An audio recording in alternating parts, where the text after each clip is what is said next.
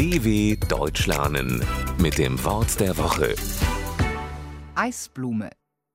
Wenn der erste Frost kommt, die Schneeflocken fallen und alle anderen Blumen längst verblüht sind, dann kommt sie, die Eisblume.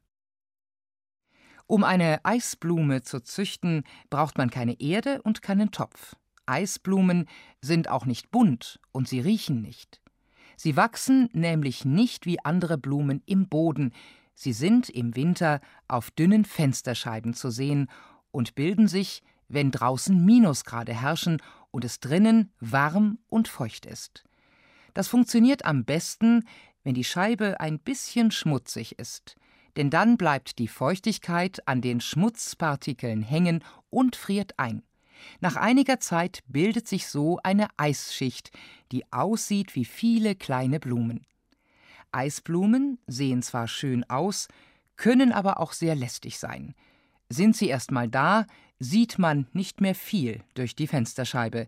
Da hilft dann nur noch Kratzen oder auf die ersten wärmenden Sonnenstrahlen warten.